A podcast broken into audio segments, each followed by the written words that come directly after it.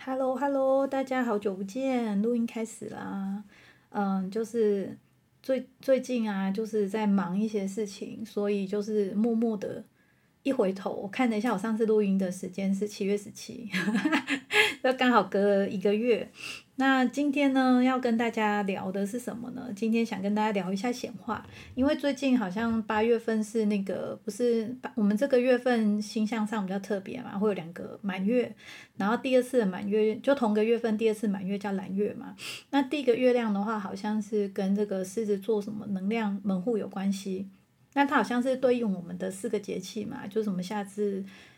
应该是狮子座，应该是不知道是对到夏至还是什么的。好，我就是只是就是听到人家说啊，所以我就是会去收集一下。那主要是不知道就是对能量比较敏感的有没有感受到，就是最近可能身体上啊，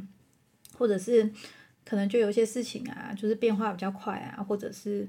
嗯，可能就是比较疲劳啊，或者是比较。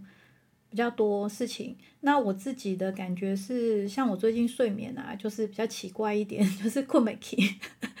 就是不是那种失眠哦，是你就觉得说，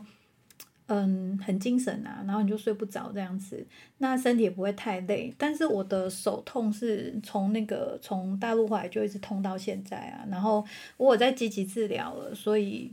哎，但就时好时坏。然后另外一个就是皮肤问题比较多嘛，因为今今年夏天就是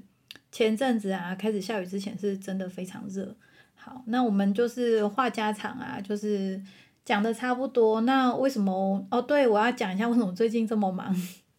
因为我就是连那个虾皮直播啊，几乎都没有在播。那最近就播了两两三场，所以就是想要就是跟我哈拉的，你们也可以就是关注我的虾皮那。嗯，最近会上去聊一下聊一下，但是时间不会太久。那再来就是，主要是我买了，因为上次也应该有跟大家聊，就是最近都想要输出嘛，就是想要就是。嗯，分享一些我的事情啊，不是我的事情，就是我的一些体会啊，或者是一些资讯啊，比如说书啊什么的。那上次有跟大家说，小红书那边可以去看看嘛。那我最近有更新，就是比如说我这两三年看的书啊，书单我都已经放上去了。那用拍照的方式，然后旁边补充说明。那但是也经由这一次的整理，才发现说，诶，有一些书其实 看完我不大记得。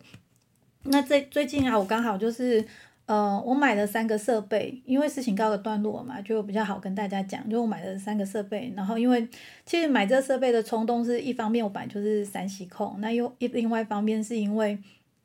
嗯，就是 就是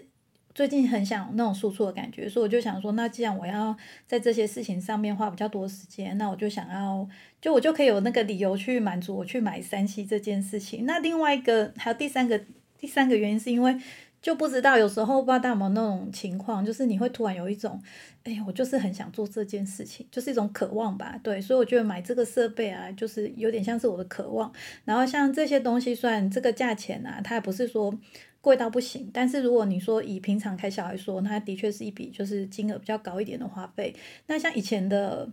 的我啊，我会觉得说，哎，这个东西就是要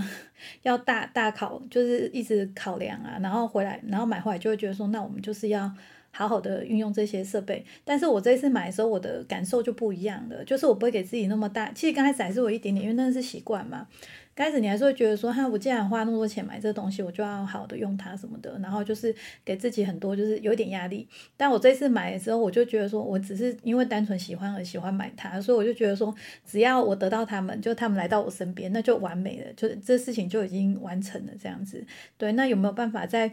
就是让他做更多事情，或者是符合我想要做的那个部分呢？就是就是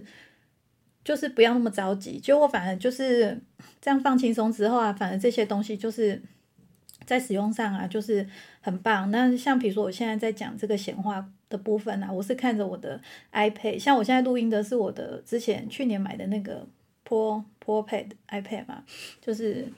专业版的。那我。现在啊，桌上就是我的 草稿，我是用我的那个 mini iPad，iPad 就是，所以我现在变成说就很方便。就有些人会觉得说，像我以前会觉得说，我已经有一个 iPad，为什么要再买另一个 iPad？你会觉得很像绕口令，对啊。但是我觉得这就是我自己很想要，因为我其实去年就是想要买一台。呃 mini iPad，因为我觉得 mini iPad 是我喜欢的大小，因为它就是一本书的大小。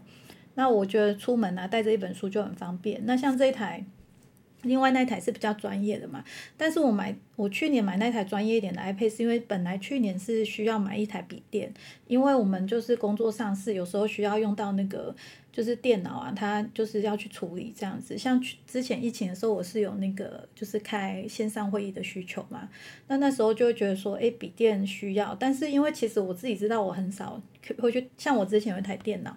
桌就是它也不是桌机，我都喜欢一直买一些很边缘的产品。我 跟你讲，大家这个过，这真我觉得都是一个过程啊。但是我真的觉得久了之后，我就发现说，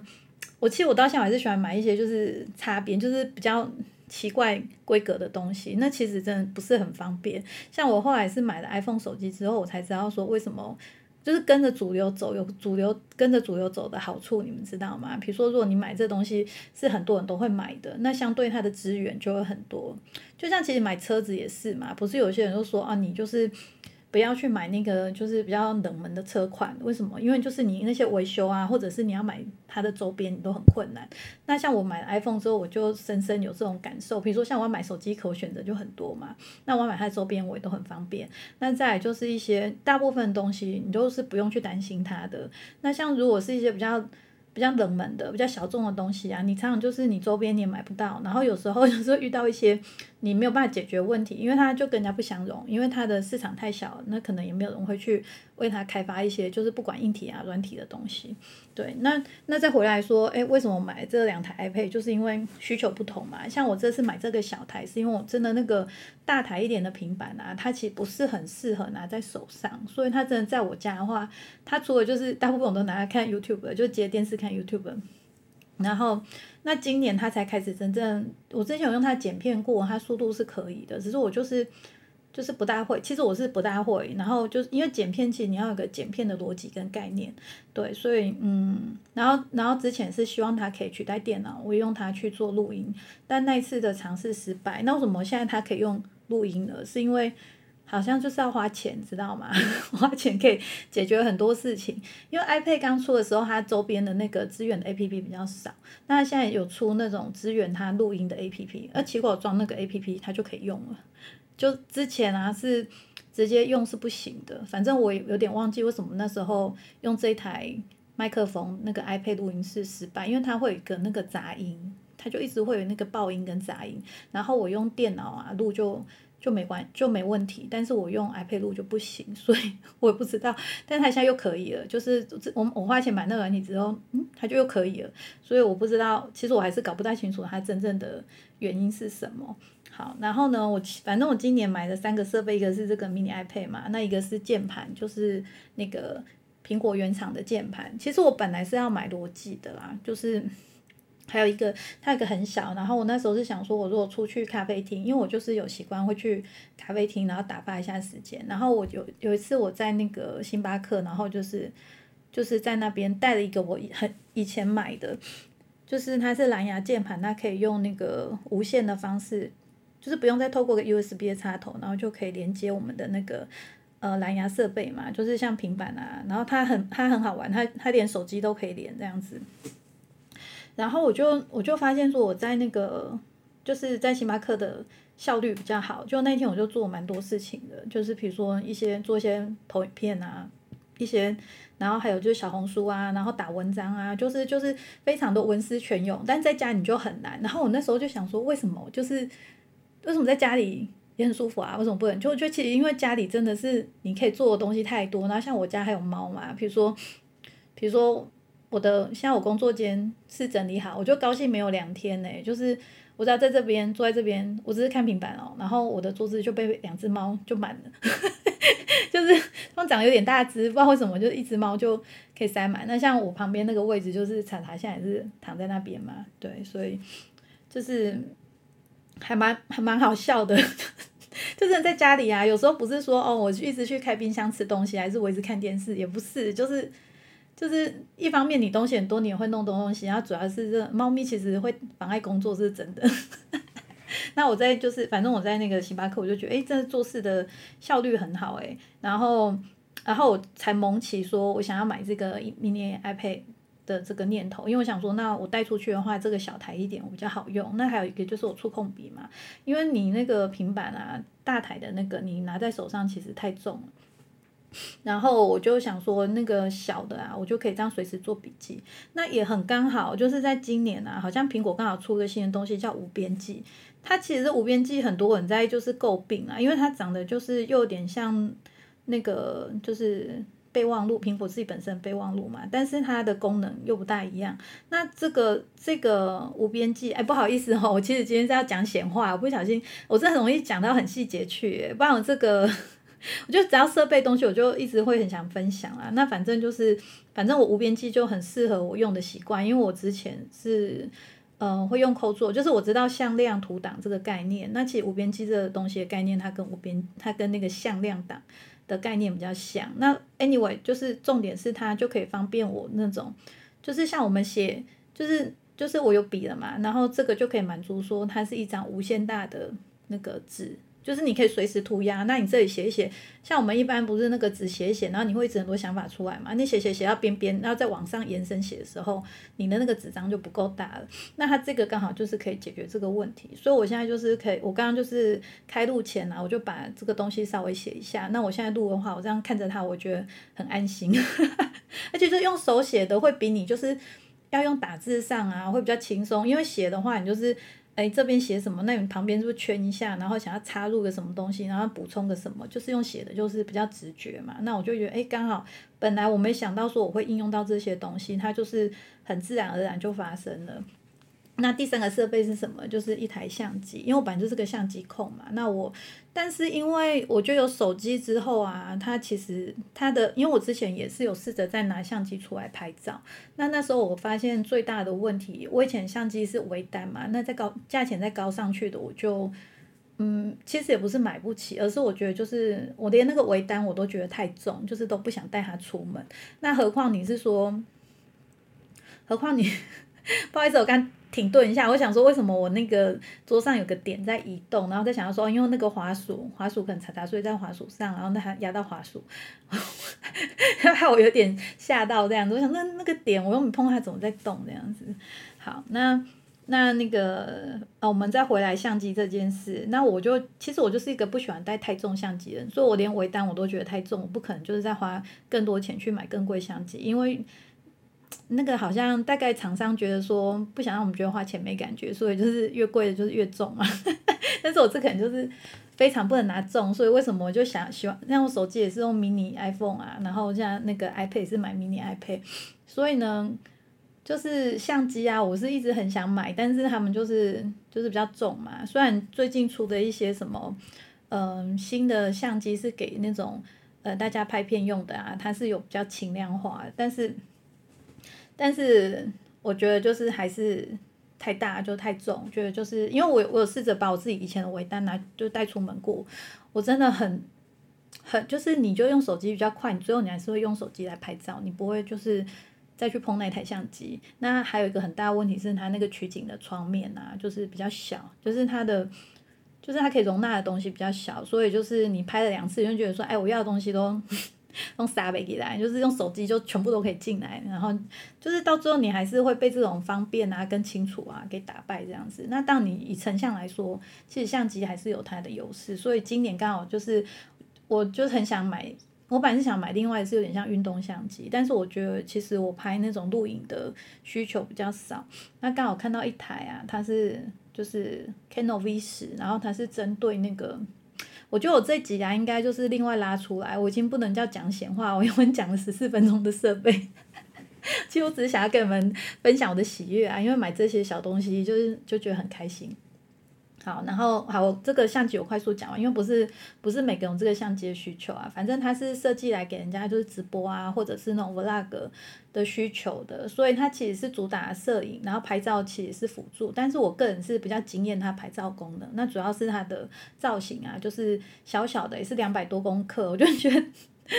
就是那个 mini iPad 跟这个相机都两百多公克，我就是欣喜若狂，因为我就是一个没有办法接受再再重的人，再重的话我就完全不想带他出门了。对，那虽然他们全部都一起带出去，就是还是有点重量，但我就甘之如饴啦。因为你看，如那这些设备的重量加起来，我以前就是带一台相机，可能都相机都比他们还重这样子。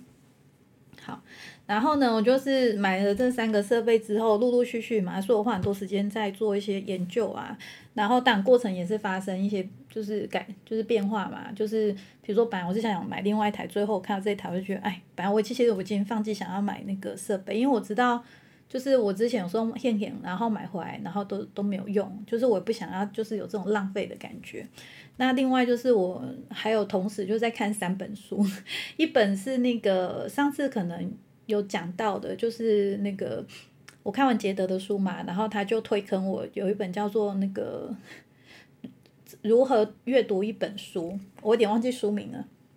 好，哦对，然后说到 mini iPad 啊，就是。呃，当初我买这 mini iPad，我其实是想要做笔记，然后还有就是说我出门的时候我可以随身带着的一个设备这样子，然后就是我想把我的这个触控笔发挥到一个比较大的效用，但现在啊，就是都收到之后才发现说，诶，它这个电子书的功能啊非常棒，但是，嗯，因为我之前用过我妹电子书，我就会觉得说，哎，这个东西有点不太好用，对，然后但是我是。无意间，因为我在看小红书的时候嘛，然后我就会看那个 iPad，就是攻略，他就会教你说，哎，iPad 怎么用比较好用啊，然后有什么方法这样子，然后我就看到有人介绍说，哎，用这个来看电子书很方便，那他就推行一个叫做微信读书的 App，然后我就下载用了之后，我就惊为天人这样，但它是要付费的啊，但是它有很多那个免费书，我就是先用免费书，然后去试试看它这个版面，然后我就发现说，那个。非常不错诶，就是很好用。那刚好它就是这个，但它是简体书啊。但我因为我最近我那个捷德嘛，跟那个开悟，因为我那时候是去大陆玩的时候买他们的书来看嘛。诶，其实我发现 我没有阅读的问题，就是可能整本书读下来就会几个单几个字会看不懂，那我就用那个苹果去拍照，然后去搜寻，就是去找那个字。诶，我确定就是如果有一有一些字它一直不断重复，然后我又。看不懂的话，我就去搜一下，那确认一下，知道是什么意思。所以其实他对这个在阅读上我是没有什么困难。那不知道为什么我弟啊，他就觉得读那个简体字他没有办法。我想说不会啊，我觉得就是九十九趴没有阅读的问题，可能就只会遇到几个字比较看不懂啊，去查一下就好了这样子。那我是很习惯读简体字啊，所以我就没有这个问题。那那刚好啊，他这个微就是他的书也蛮多的，但是。呃，我查过了，身心灵分方面上的书啊是比较少，但是后来我去找到一个就是呃免费的资源的电子书嘛，嗯，这个其实它那个应该是没有，有点像盗版资源啊，大家知道就好了。但但因为我要找的书都没有嘛，所以我就是只好去用那个找，那刚好就是我的整个赛斯全系列，然后还有就是一些我常看的书啊，我都有找到它的电子书的版本。那就是我就用这个微信阅读来看就很方便哈。那这个大家好，嗯，微信读书啊，那大家好奇的话，其实那个你去 YouTube 上，然后搜微信读书，那其实很多人会就是教你说怎么用这个 App 这样子。就是我觉得如果是喜欢看，因为我知道我的我的那个播客这边很多人在看这种相关的书籍，那有在接触这，因为我们是讲灵性嘛，对啊，所以就是我觉得这这方面的书，嗯，就是。就是就是，我觉得我的那个听众啊，好像都蛮认真。有时候我介绍一些书，他们真的会马上去买来看，或者去找来看这样子。所以我觉得你们可以去研究一下这个这个 app，我觉得很好用。那刚好它这个微信读书里面有如何阅读一本书，就是这本我其实这本我已经买了，然后它超厚的。所以我买了那个，所以我发现有这个可以看的时候，我就赶快去搜，看它这个有没有这个这本书。然后搜到之后，虽然它是简体版的，但是这样我出门啊，就是要带我的 iPad，我就随时想看就可以看。那有时候就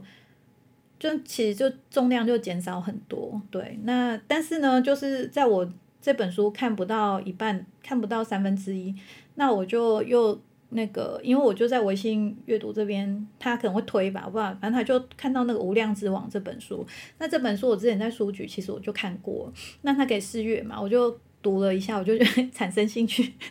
所以呢，我就先把《无量之王》这本书把它先看完，就是昨天还前天才把它看完。那我看完本来就想说，哎，趁着这个看完啊，跟大家录一集这样子。那还有就是还有一本书是什么？哦，还有一本是那个《麻瓜通灵日记》，就是那个大宝嘛。我应该之前应该有跟大家说这个频道，那他是一个那个媒体工作者，诶，他应该算是导演吧？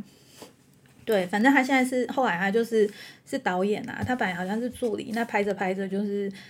就就晋升到导演。那他在拍摄过程中啊，拍纪录片的过程中，他是助理嘛，然后后来就就就后来就就有自己的作品这样子。那他做他在拍那个过程，他就通灵了。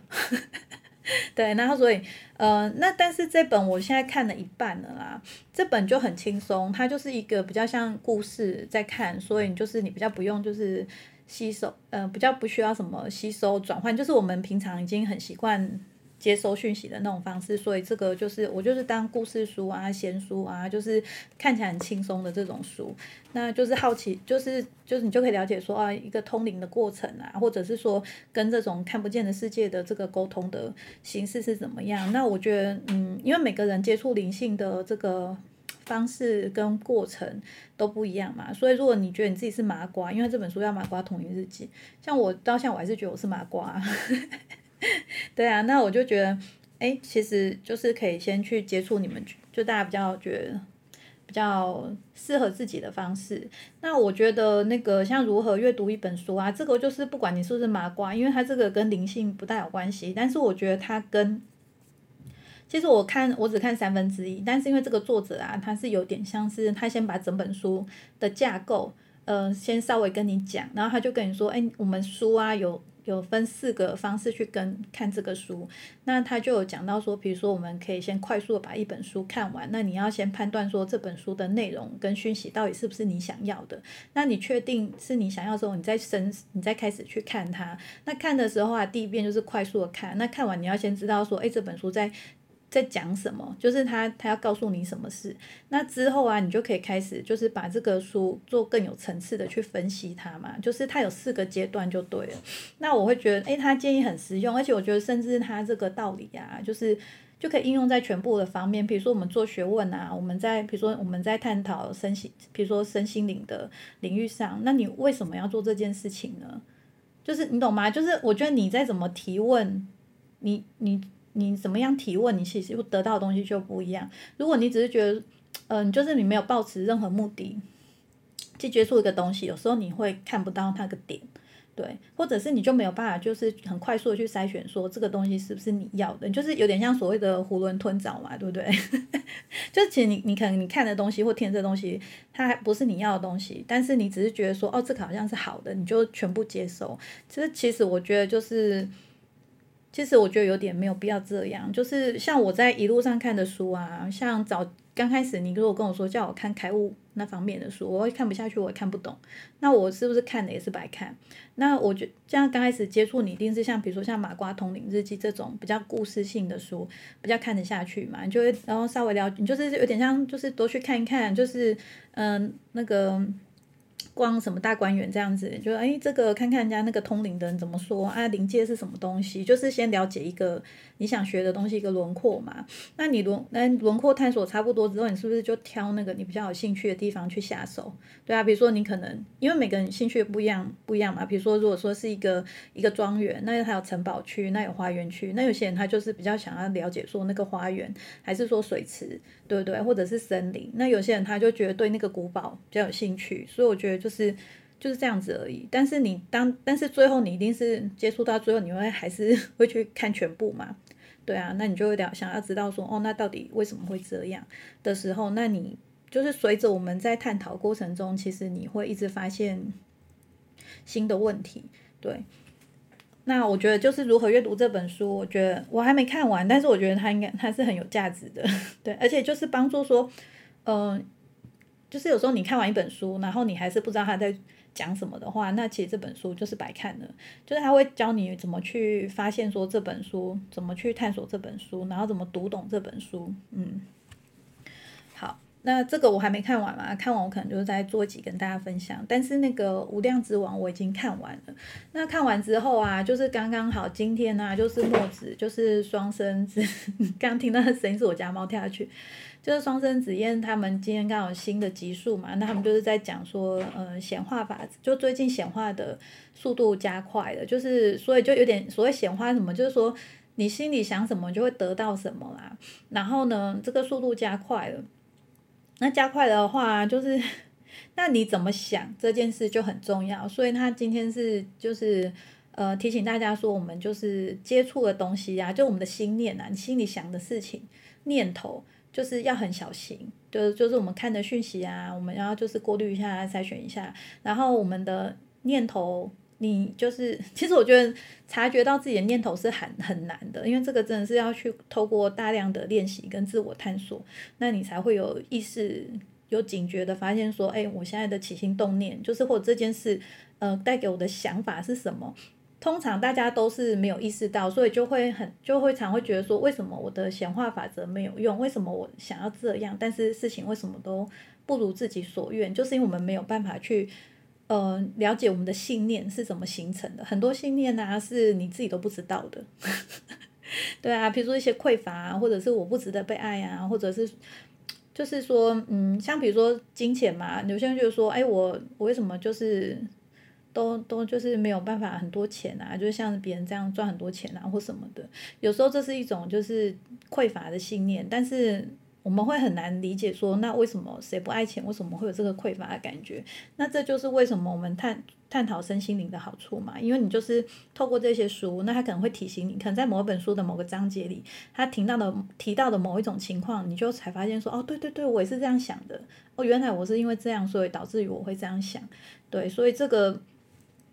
这个是我觉得我在一集里面没有办法跟你讲为什么跟怎么解决，就是我只能跟大家讲个线头，就是说，哎，你可以从这个方向去找书，或者是如果你现在就是在身心灵，你就是想要找这个东西解决自己什么样的问题，对，然后你再进来探索，我觉得会比较有效率，因为这个东西都很大嘛，知识都很庞大。那如果你没有带着一个说，哎，我想要解决我什么问题来看的话，那你就是会变成说，你可能花很多时间在看你。根本就是不不符合你需要的东西，这样子。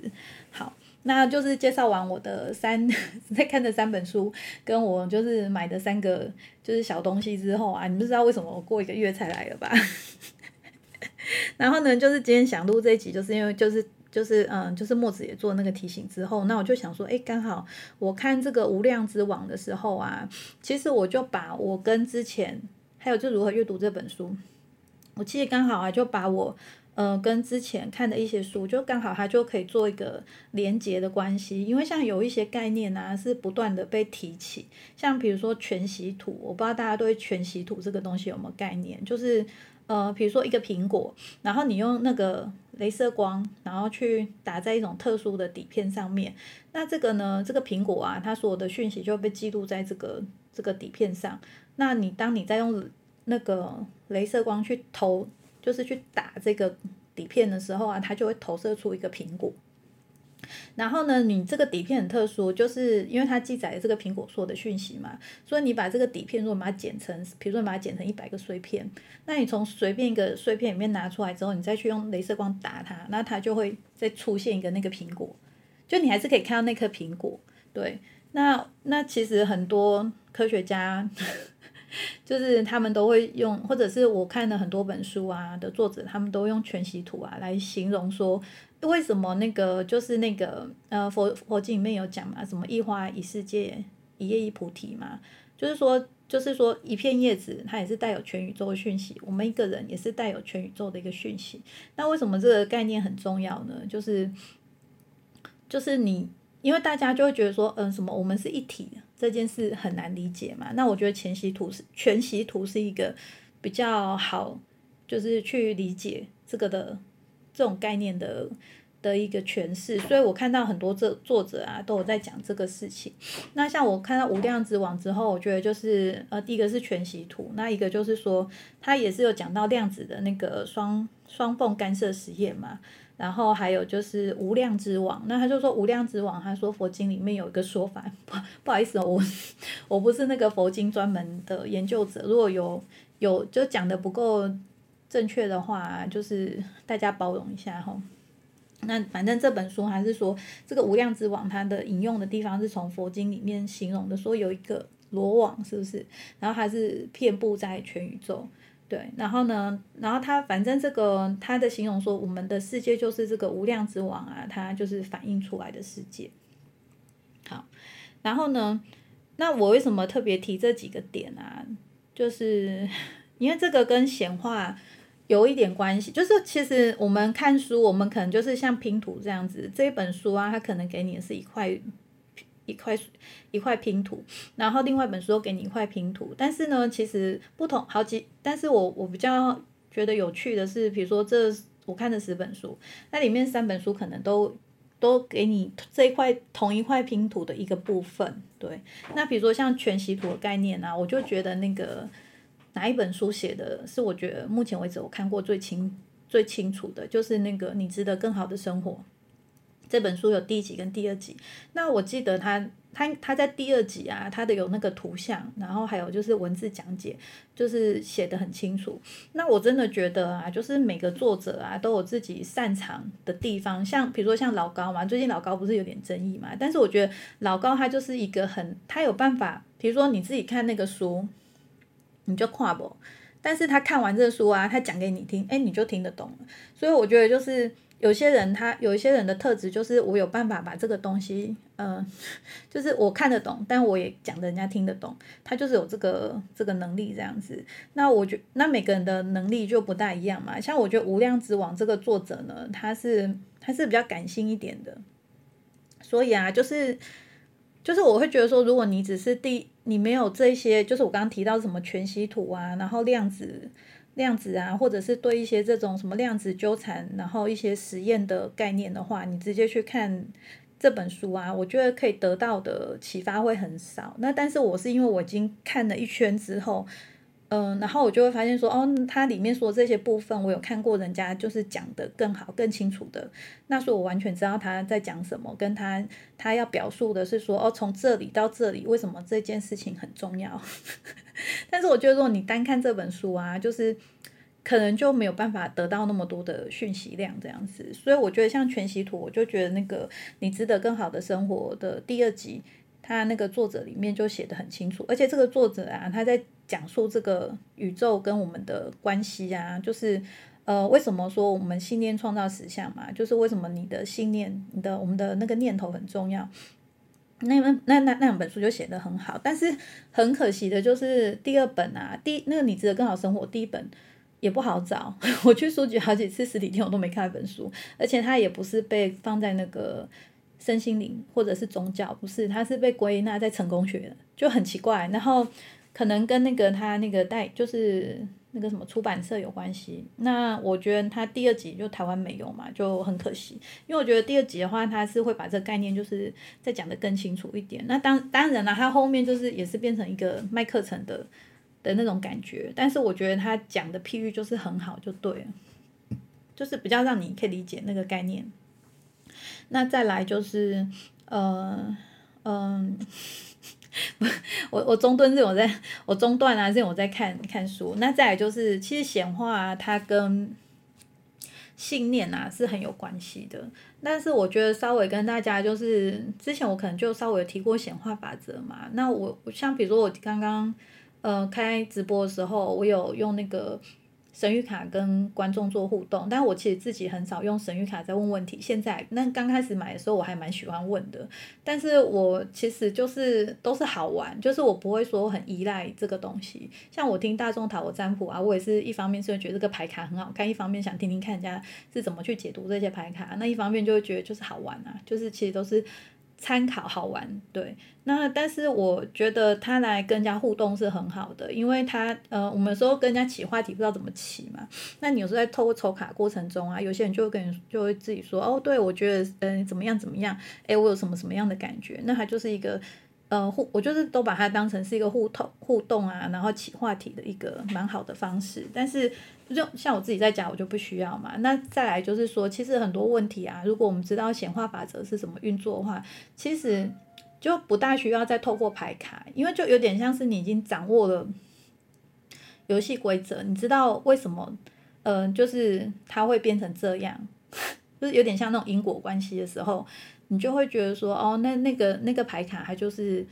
就是他算的准不准不重要，而是说你，其实我觉得那个牌卡对我来说比较像是说，哎，我对一个事情做法我有点疑惑的时候，那他这个他的解释啊，他的那个给我的建议，我其实都把它当成是建议卡。那他这个建议可能就会给我一些灵感，比如说我本来不知道这事怎么做，那他可能给你一个一个指出一个方向嘛。那指出这个方向，我如果觉得说，哎，不错，我是我没有往那边想过，我觉得这样子可以这样试试看哦，就是。对我来说是这样，因为因为我是比较难去说 这个居中心空白的人，所以比较难发发现说，哎，我自己真正就是想要做的。那个路啊，跟方向是什么？所以我觉得那个牌卡对来说是这种提示的作用。但是如果说我们搞清楚这个显化法则啊，跟显化的原理之后，你就会知道说，哎，为什么你现在这种不顺心的事情，还有你的卡点是什么造成的？其实就会 就很清楚，所以你就不需要问了嘛，因为你知道说，哦，为什么会变成这样了？对，好，那你会说，那那到底显化法则是什么？嗯，我觉得这个没有办法透过就是。短短的啊，几分钟啊，或几十分钟讲给大家听，因为我也是看了非常非常多的书，然后呢，就是然后去去大概知道说，哦，原来是原来它的这个原则可能是这样，那你就是再去验证它嘛。那我觉得其实讲显化，像秘密的话，它只是到吸引力法则，但是显化那个显化法则是全部，就是有点像是宇宇整个宇宙啊，跟我们这个。为什么你会遇到这个事？显化就是因为大家一个概念呢，就是呃，我们会觉得所有的东西都是很真真切切的存在，但是其实好多书的作者他都说，我们真正的状况啊，比较像是一个投投影出来的设计的的世界。比如说，就是会说有点像是电影院，就是我们是在呃演一场人生的戏嘛。那我们只是说我们现在是深入其境的在演这个戏，而不是说是在。像电影院这样，我们是一个观众的角色在看电影的演出嘛？那所以呢，我们会没有办法理解说，就是我们自己是因为我们现在是在戏里面，所以我们会嗯不能理解说什么叫做世界是我们投射出来的，对。但是如果说你想看，说你嗯我们的这一辈子它是一场电影这样子的时候呢，那你就知道说，诶，这个 这个东西它就是被播放出来的嘛。被播放出来的那无量之王就有点像是那个电影院的那个屏幕嘛，就是我们把我们想要演的故事剧情，把它就是投放在那个荧幕上，那就是我们看到的世界。好，那可能还是有人觉得这样很抽象啊，那这个就就大家不要急，就慢慢来。但是就大概就是稍微有这个概念，就是说，其实就是呃。如果你现在觉得身边跟你自己发生所有事情，什么人事物啊，都是非常真实的，看到摸到嘛，你怎么说那是一个投投射的影像？但是如果你用投射的影像的概念来想的话，其实就比较容易发，嗯，就是才会比较发生，嗯，改变，因为你就松动嘛，松动你的信念，好。好，那我们就讲到，就是为什么要先讲到说，就是投放的这个概念，因为这个就是跟显化的原理比较有关系。就是为什么你的一个念头啊，你的想法改变啊，你就会影响你就是放映出来的结果，就是你的世界就会改变了。其实我觉得《无量之网》这本书啊，它讲重点就是这个，它讲的就是说我们的信念、我们的意念嘛。因为像这个量子实验呐，他就发现说，那个量子啊，他好像知道你在想什么。就是你看的人啊，做实验的科学家，他在他们想要得到一个结果，那个量子就会如他所愿，就是你想要得到什么结果，他就变那个结果给他们看这样子。所以你说我们的世界，如果说按照量子的这个概念来说的话，那它它是什么样状态呢？就是它就是依照你想要的方式变给你看啊。但你就说没有，我的世界不是这样，因为你没有意识到，就是。你跟他之间是有关系的，所以嗯，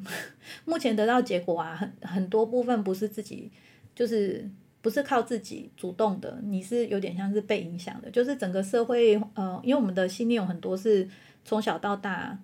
堆叠来的嘛，那有的其实不是我们自己的想法，对，所以那当然你得到结果就你就为什么得到一些不是你想要的结果，因为有一些东西是你不想要，但是你不知道，你就一直带在你自己身上，就是有点像那个 app 嘛，你身上就是安装了很多 app，然后它都在执行，但是你不知道，你不知道它执行，但它已经装在你身上了，就是这样。那所以像我们看这个申请的书啊，就是其实是慢慢去破解这些 app，然后你把这些你不需要的东西把它移除掉，所以才说为什么修修啊是越修越少嘛，你是一个在舍的过程，因为你就是。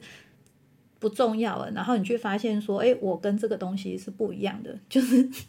就是我们呃那个，所以说什么杀掉自我啊，杀佛啊，就是这样嘛。就是你其实我们杀掉是那个信念，就是把我们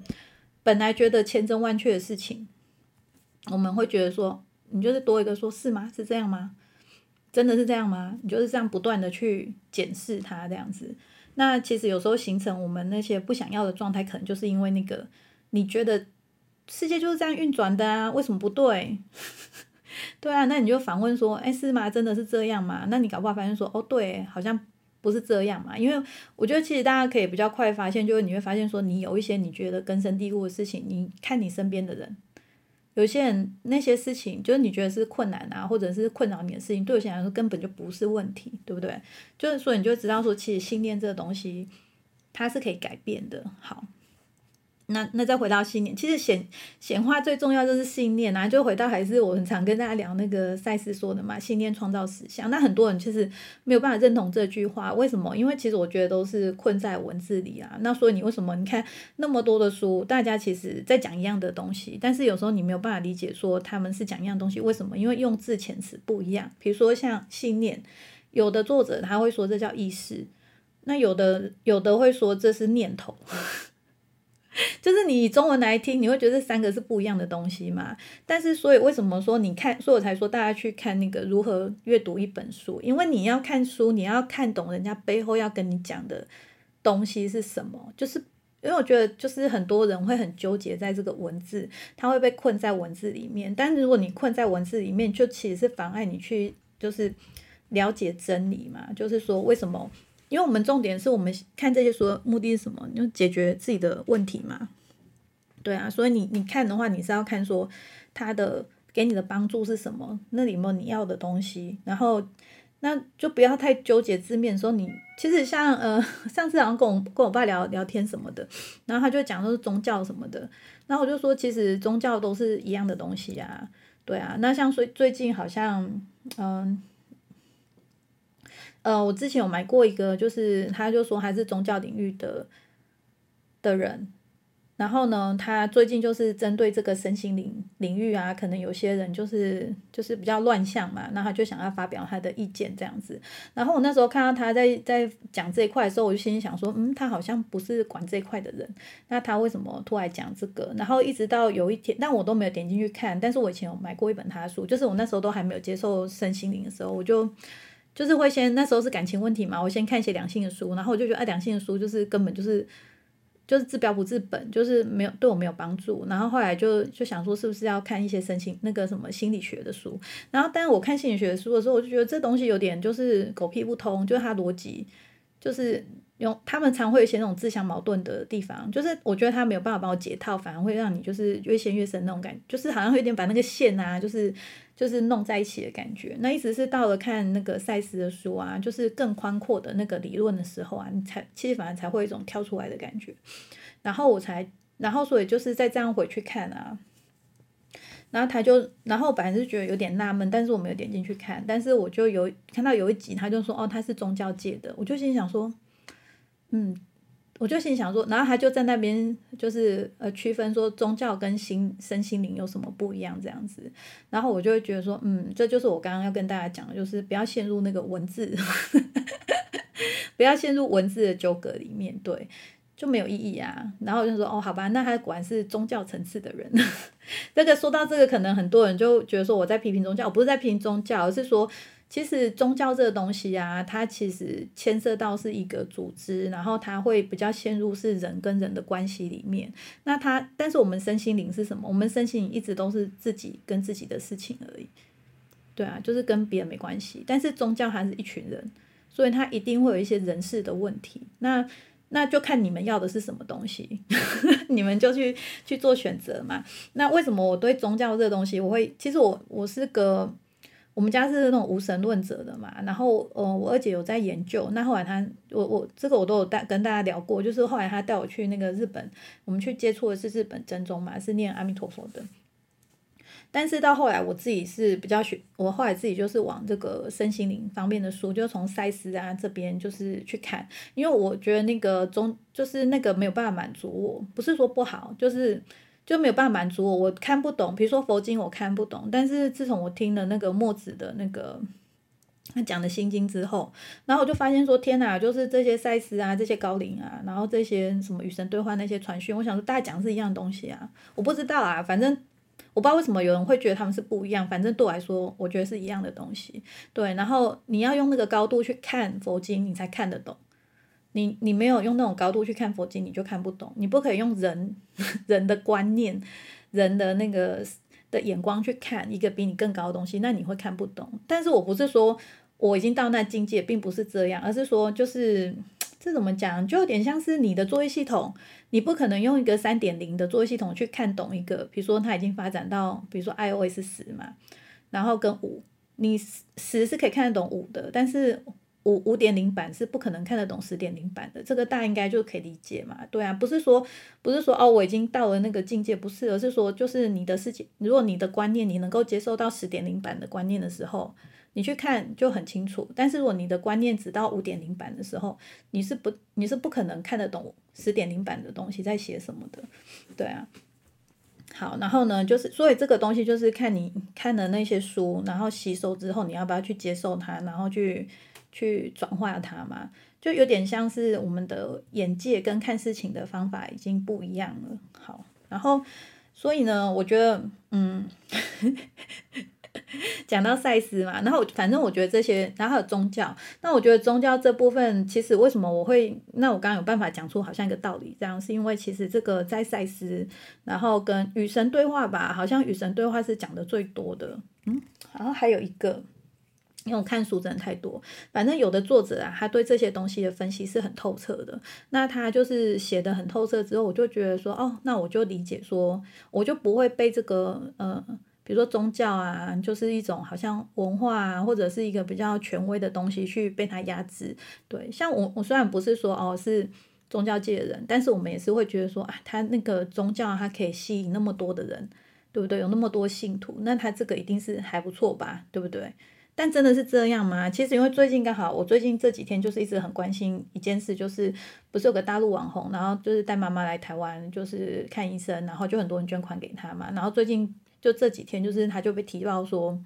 哦，原来他那个就是不是很纯呐。就是我我并不否认他所做的事情是故意的，但是就是他后来就是变质了嘛，这是事实。那你就说我们台湾那么没智慧嘛？怎么每个人都捐钱给他？所以有时候是不是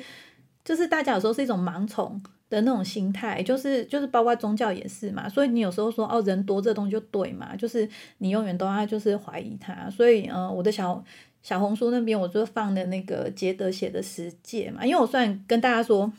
十戒啊，就是谏言的谏，然后我不知道为什么都会念，我就一开始我还把它写成戒，就是不可以做的事情，不是不是不是不是十个不可以做的事情，是他给我们的十个建议，那我觉得就非常好，然后我就拿我就贴在上面，就是也提醒自己这样子，对啊，所以就是大家在看这种接受这些讯息啊，就是你还是要再经过自己的思考，对。就是你一定要以自己为一个为主体，你会觉得说，哎，我没办法接受。那你没有，你目前没办法接受，你就不要勉强自己接受啊。你不要说，哦，那个每个人都说很好，所以我就觉得这是对的。对，就是好不好自己说了算，因为舒不舒服是自己个人的感受嘛。那身心灵，其实大家就要知道说，这个是我们自己跟自己的事情，是我们自己的成长。对啊，但是你也不要觉得说，啊，我一定就是呃。哎，我现在都想通，我都想对了，就不可以更改。像其实这个杰德他就说的很清楚，他有一篇文章叫《更远》嘛，就是走得更远。就是我们这个过程中就有点像在爬山，你会不断的一直去推翻自己前面的想法，因为你已经走到更高的呃的地方，你就看到更广的东西。所以你就是不要害怕说自己去推翻自己，因为这是很正常的事情。其实他就是有一篇文章就是在强调这个部分。好。我是不是一直离题？希望你们不会觉得听起来很困难啊。但是，呃，我就刚好把最近想要聊的啊都聊一聊。那所以显化其实跟信念系统就有很大的关系。那我觉得当然就是先不要去纠结那个文字太多，就是嗯，就是去理解说它是一个，就信念就是一个意识嘛，我们的意识的状态，我们认为是对的事情，这个东西它就是很小，但是影响很大。那你那你就会觉得说哦。当你了解说这个我们的信念跟这个我们显化出来的东西的关联是这么大的时候，真的是牵一发动全身的时候，那是不是 其实有点可怕？你就会开始有点呃怕自己的念头，就是就是你就开始会觉得说，我是不是每个念头都要很小心？是的，如果你知道的话是这样没错。像我最近也是呃墨子他们在提醒嘛，然后我自己也觉得就是有点呃太过关注一些比较偏的讯息了，而且就是过度关心了，然后。我就刚好趁他提醒的时候，我就说我今天才才录这个，我 就不敢不敢再乱看了。我就是想说，哦，好，回来看书，然后把该该做的事情做一做。不好意思哦，咳嗽。其实时间差不多要到了，不想要讲超过一个小时，但是要做个结尾了。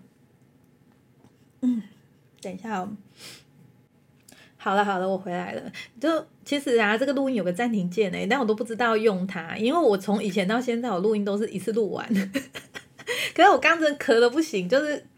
就是突然就是很干，然后我就咳的不行，我想我才发，我想说不行不行，我这样，因为我这个收音很好，知道我连我那个就是脚啊摩擦那声音我都听得到，所以我就哎暂停，不然等下你们耳耳膜会爆掉。好，那回来做个结尾啦，结尾就是说 我们呢。为什么？如果信念是这么重要的话，那我们是不是一个很神奇的存在？对啊，所以我我就是要举例两本书，一个就是这个这一点啊。我不可能用几分钟跟你讲为什么，但是如果大家想要了解说为什么我们人啊是一个很神奇的存在，其实你值得更好生活。那两本啊看完之后，你就会很震撼，就是你就会知道说哦，原来我们这么就是厉害。那还有与神对话第一本，其实很多还有像那个无量之王，其实结论都是这样，就是说我们不要，我们每个人都是一个 很。就是我们有很大的能力，像其实萨古鲁也是，就是他讲的就是神神叨叨的啊，他就跟你说，哦，你都不知道我们自己的内在，就他就很像一直下 slogan，然后但是不跟你说为什么你很厉害，但是他他就形容的样子就想说，哦。真的耶，我们这么厉害吗？真的，为什么我们会这么厉害？但是他不会直接跟你讲答案这样子。那我自己是因为我看了很多本书，所以我知道说为什么就是我们每个人的存在，为什么人他很厉害？因为其实说到底啊，就是你的，好了，我每次要讲到这个，我觉得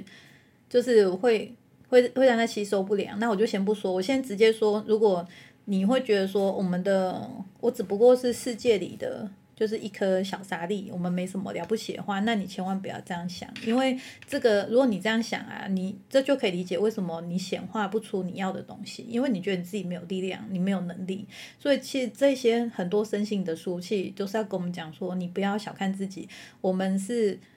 就是讲讲的，就是可能耸动一点，就是说我们是我们宇宙、我们的世界的创造者啊，对啊，那你如果不满意你的世界啊，你要知道说。其实我们是有能力去改变这个情况的，但是因为意识状态嘛，就是你不觉得自己很厉害、很重要，所以你的那个改变的幅度就很有限，就是你可以影响到你的这个显化的的地方就会很少。那所以其实这些书都是要让我们加强去知道说，其实我们是很有力量的。比如说像无量之王，他说是说，嗯，我们一个念头其实就可以改变，就是整个。这个这个全息土的状态就是这么厉害，那他就甚至他里面有做一些实验嘛，之前有做一些冥想实验啊或什么，他就说，比如说一百个人里面，只要不到一个人哦，就是他是说什么根平方，比如说一百个人就是一百的根平方，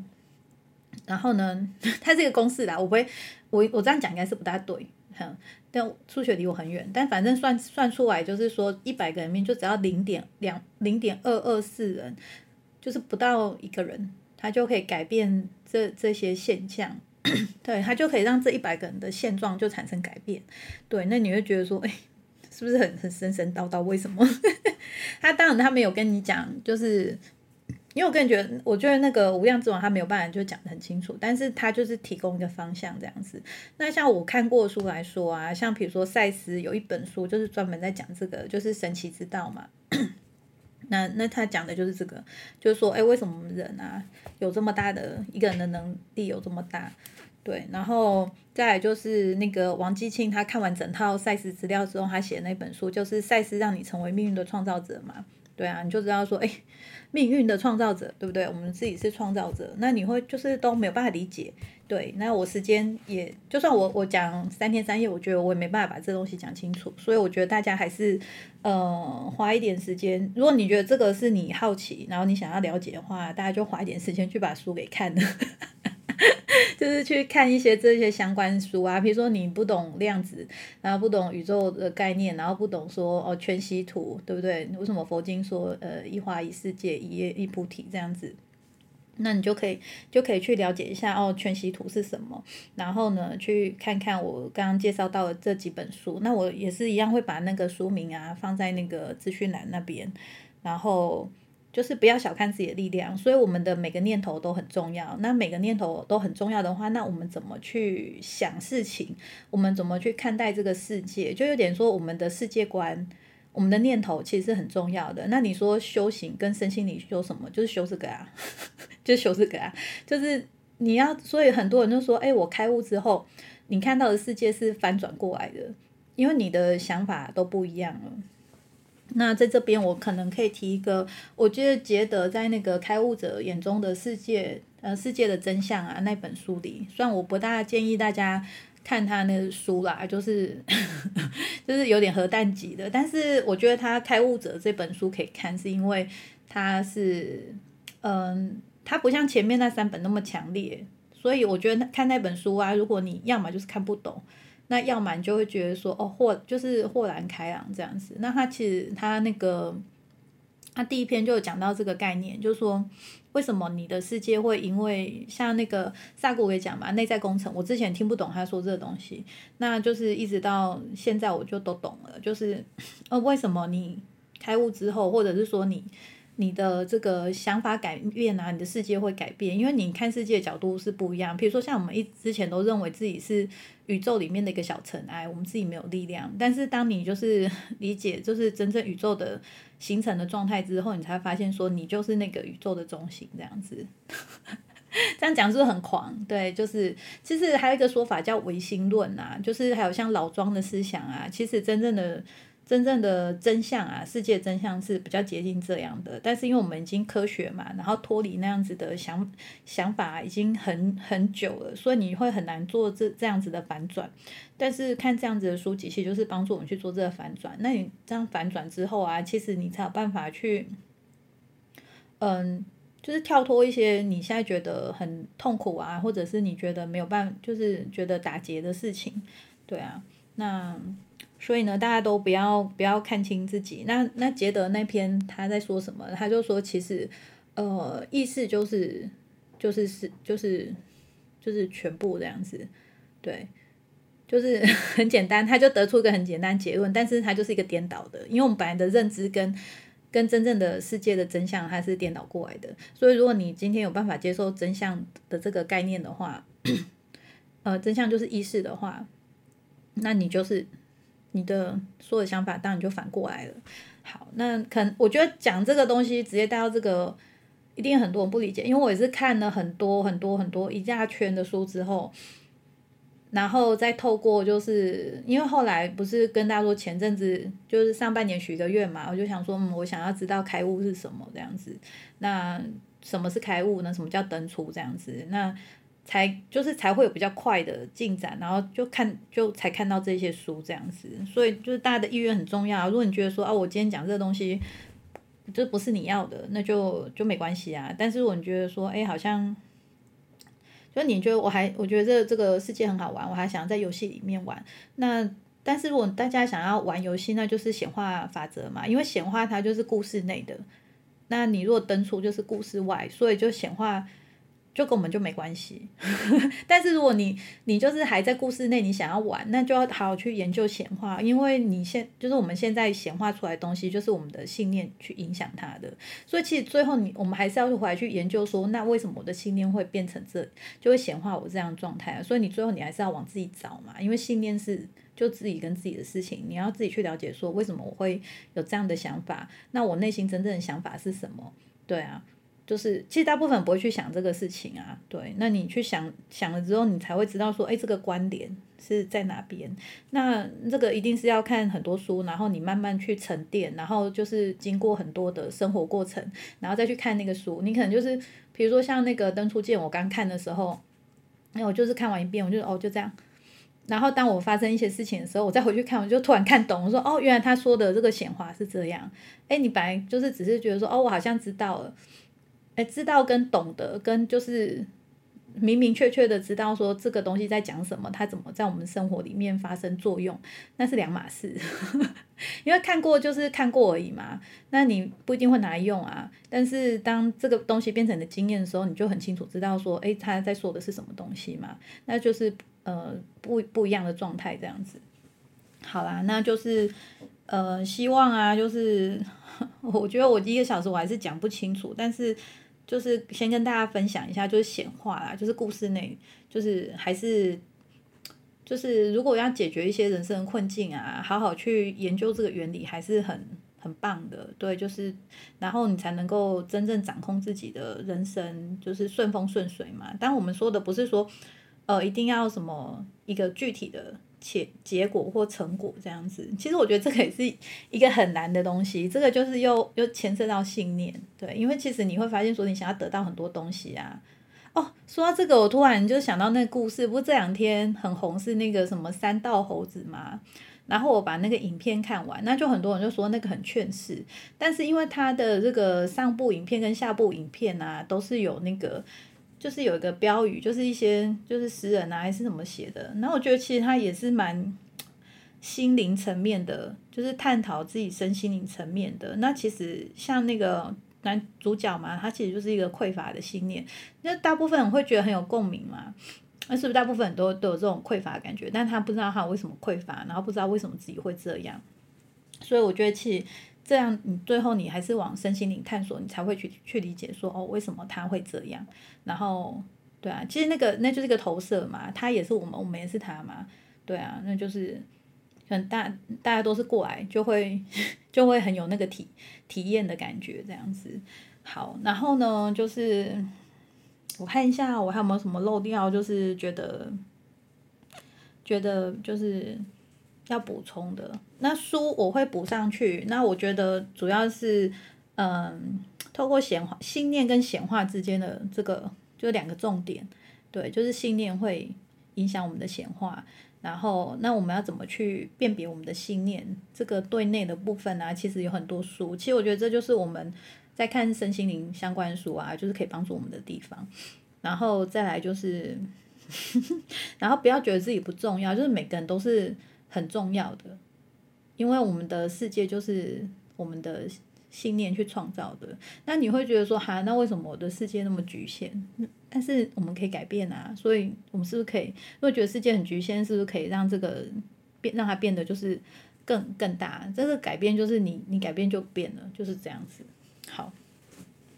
好吧，那希就是我不知道，就是今天这样子，我不知道怎么做结尾，就希望大家有就是听到自己要的讯息这样子。那我会在那个再把书书单啊，就是放在下面。那可能我我就会再写的清楚一点啊，就是说，嗯，比如说你是对全息图，你想要呃了解全息图是什么，那就是可以看这一套书这样子。然后你想要知道说为什么我们自己很厉害，我们很神奇，然后就可以看那个神奇之道跟那个赛斯。呃，赛斯让你成为命运的创造者，这这两本书，那我觉得就是，当然还有很多书都有提到类似的事情啊，但是我觉得会推这两本哦。然后说到闲话啊，其实我觉得我很推荐大家看那个《与神对话》第一集。那为什么我会刚没说到这本书？因为那本书不有地借了，还没还我。但是我其实这个就是我的那个 memo，就是我笔记里面是有写到这本书的。其实我觉得显化法则就是那时候秘密那本书是在讲吸引力法则嘛。那时候我看不懂，但是我看完那个《与神对话》第一集之后，我就说哇，这本书写的比秘密好多，哦，就是 就是它完全就是让你知道说为什么就是要这样。然后我觉得那个《与神对话》讲最清楚，就是他其实我之前已经跟大家分享多次，就是想要嘛，想要就是代表你没有，所以呢，就是你就没有办法显化这个东西。然后那个如果是 B，就是意思就是说我已经是。我是我已经有了，就是当你的状态啊是保持那种状态的时候，你才会去拥有这个东西。所以，如果你说我要钱，那代表就是你没有钱，那你就没有办法显化你很你你有钱的状态。所以，你如果说你想要有钱，那你就是要想说我已经很有钱。那那你说事实不是这样？但是我们因为那个触发，像那个无量之王他就有讲到嘛，就是我们让这个东西改变发生的那个。东西的那个关键是什么？就是情绪。所以情绪是什么？情绪是说你已经觉得你很有钱，就是你是绰绰有余的状态，是很重要的。因为当你一直处在这种状态的时候，你的情绪是这样的时候，这个东西它就会发生。但是如果你是所以匮乏嘛，如果你觉得说嗯，就是没有，就是我我没有办法骗自己，然后我的情绪就觉得说很。没有钱难受这样子，那你就情绪有孩子的话，你就一直得到一样的结果。所以我觉得，如果呃不大懂这与神对话这个，我就看这一集。然后甚甚至啊，我刚刚就讲到开悟的状态嘛，像我之前也看也看不懂。然后那时候我就记得那个那个神就说你没有什么要做的，然后你也没有什么，然后人生没有意义这样子。那时候我都看不懂。对啊，所以是跟大家分享。但我现在。现在就是可以懂了啦，就是看了，就是因为我上半年学这些愿望嘛，然后看这些书，但是我没有办法说我懂诶，因为我觉得它比较像是一种明了，就是领会，就是它不是一个说哦你已经可以怎么样了，对，但是它就是一个不可说的啦，所以才很多人说那种开悟经验，我我我必须先说我我我没有开，我不确定我是不是开悟，这没有办法确定，对，但是我就是好像。看得懂那书在说什么，然后我可以 get 到那个感觉，这样子。好，那那反正呢，就是希望大家就是可以今天的讯息啊，是可以给大家有帮助的。那可以的话，给我一点回馈啊，因为我就是觉得 我已经很久没有就是讲这一方面的，我会觉得有点虚虚的嘛。对啊，那那反正呢，今天就先到这里好了。不然我觉得我可能我看到这时间啊。有有点紧张，因为好像是有史以来讲最久的，超过一个小时了。好啦，那就大家下次见喽，拜拜。